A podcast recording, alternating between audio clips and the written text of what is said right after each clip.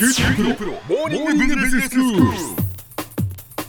今日の講師は九州大学ビジネススクールで産学連携マネジメントがご専門の高田恵先生ですよろしくお願いします、はい、よろしくお願いします。アメリカのサンディエゴ地域のカはい。リフォルニア大学サンディエゴ校の産学連携のまあシステムというかイノベーションエコノミーにまあ非常に貢献しているということでね。はい。えー先生も言ってらっしゃったということではお話を伺っておりますけれども今日は先生どういうお話でしょうか？えこの産学連携の担当副学長が2015年に変わったことによって、ええ。結構いろんな改革が起こっていて、はい。まあ、前回その前半3つお話ししたんですけど、うん。今日は残りの2つについてお話ししたいと思います。はいまず今日のお話の1つ目ですけれども特許のライセンス収入を獲得するよりも、うんスタートアップを作ることの支援だったり企業から研究費を獲得するっていうのを重視する方向性に転換したってことなんですね。はいで担当副学長が交代してその下にある専門のオフィスがあるんですけどあの部署があるんですけどその部署のトップのディレクターも交代したんですね。うんでこれに伴って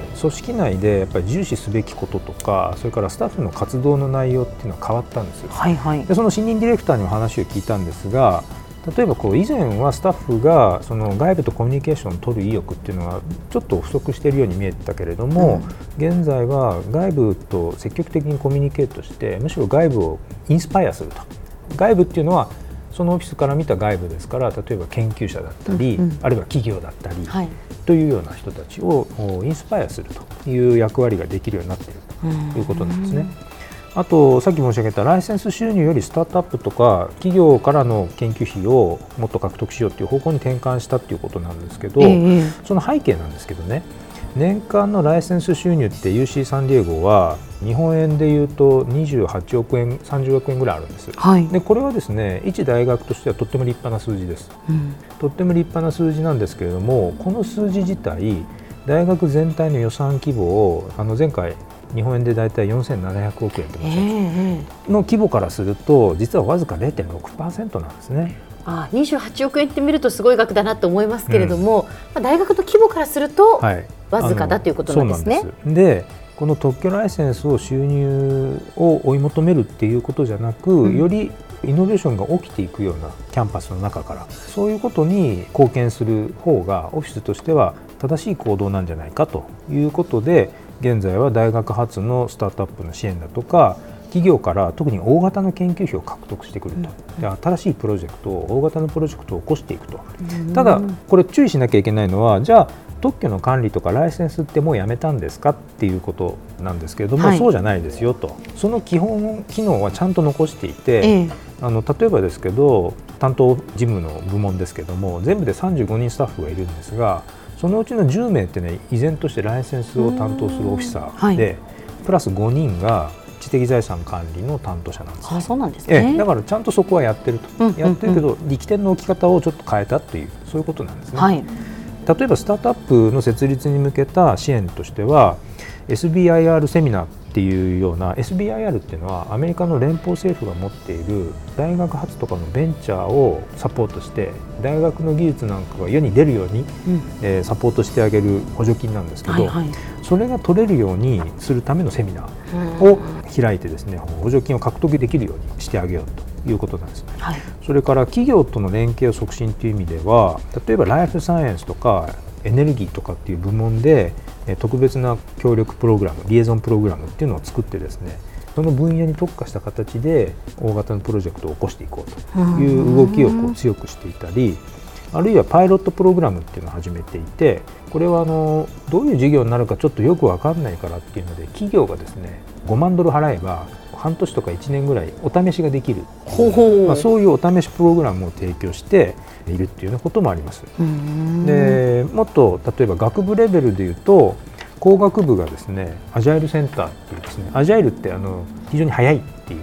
意味なんですけど、はい。早く動くためのアジャイルセンターっていうようなものを作ってですねで例えばウェアラブルセンサーとかですね、うん。こう衣服で最近なんかこう何かセンシングをしええ。てそれを健康管理に役立てましょうとか、いろんな先端的な研究って進んでますけどそういった先端研究をアジャイルセンターっていうところで社会ニーズが高いテーマとしてピックアップして積極的に産業界に連携を働きかけてで一緒にやりましょうよということで巻き込んでいくとえー、いうことをやってるんですね。でそれをこの工学部があの独自に取り組んでいて工学部長のオフィスがそれをサポートしていると。でそうするとですね例えばそれによってすでに結構大きな金額を工学部が獲得してきたりということも起こってるんですね。それからの最後ですけれども、えーと、今日2つ目にお話しすることとしては起業家が育つエコシステムっていうのをこう作ろうとしているということがあります。はい、でえーと、サンディエゴ地域っていうのはあの前回申し上げたように最近ではベンチャーとかすごく多くてイノベーションエコシステムができているというふうに言えるんですけれども、うんはい、そのサンディエゴと連携してですねあの大学の中で起業家を育てるいろんな環境とかプログラムを充実させてるんですね。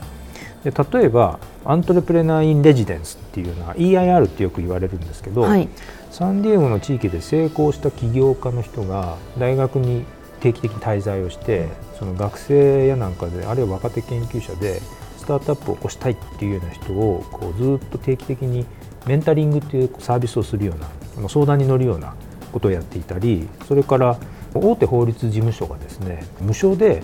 例えば起業家を育てるための起業家ワークショップみたいなのを開催したりとかですねさまざまなその起業家育成の教育の仕組みとかサポートの仕組みを持ち込んで今実現してます。それからもう一つですね例えばイノベーションインスティテュートっていうようなあの名前で彼らは呼んでるんですけど30人から40人の外部の専門家ですね。これをサポートしてくれる専門家を登録しておいて、うん。必要な時に必要な専門家から助言が得られるようなそういうこうサービスをこう提供しているということなんかもあります。でこれでですね、まあ、UC サンディエゴの産学連携ではですねアントレプレナーシップの情勢っていうのとイノベーションへの取り組みっていうのがこう加速していて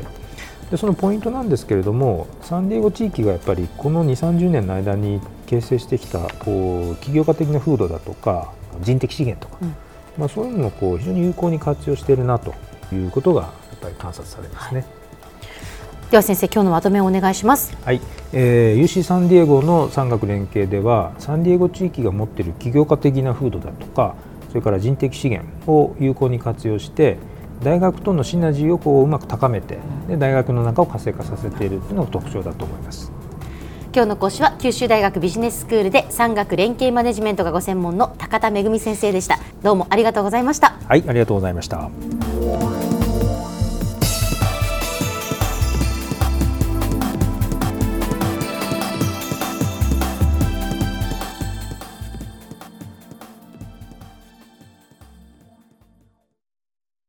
QT PRO は通信ネットワーク、セキュリティ、クラウドなど QT ネットがお届けする ICT サービスです。九州中に展開した光ファイバー網を基盤に一番身近なビジネスパートナーとして九州の企業自治体の皆様をサポートします。詳しくは QT プロで検索を。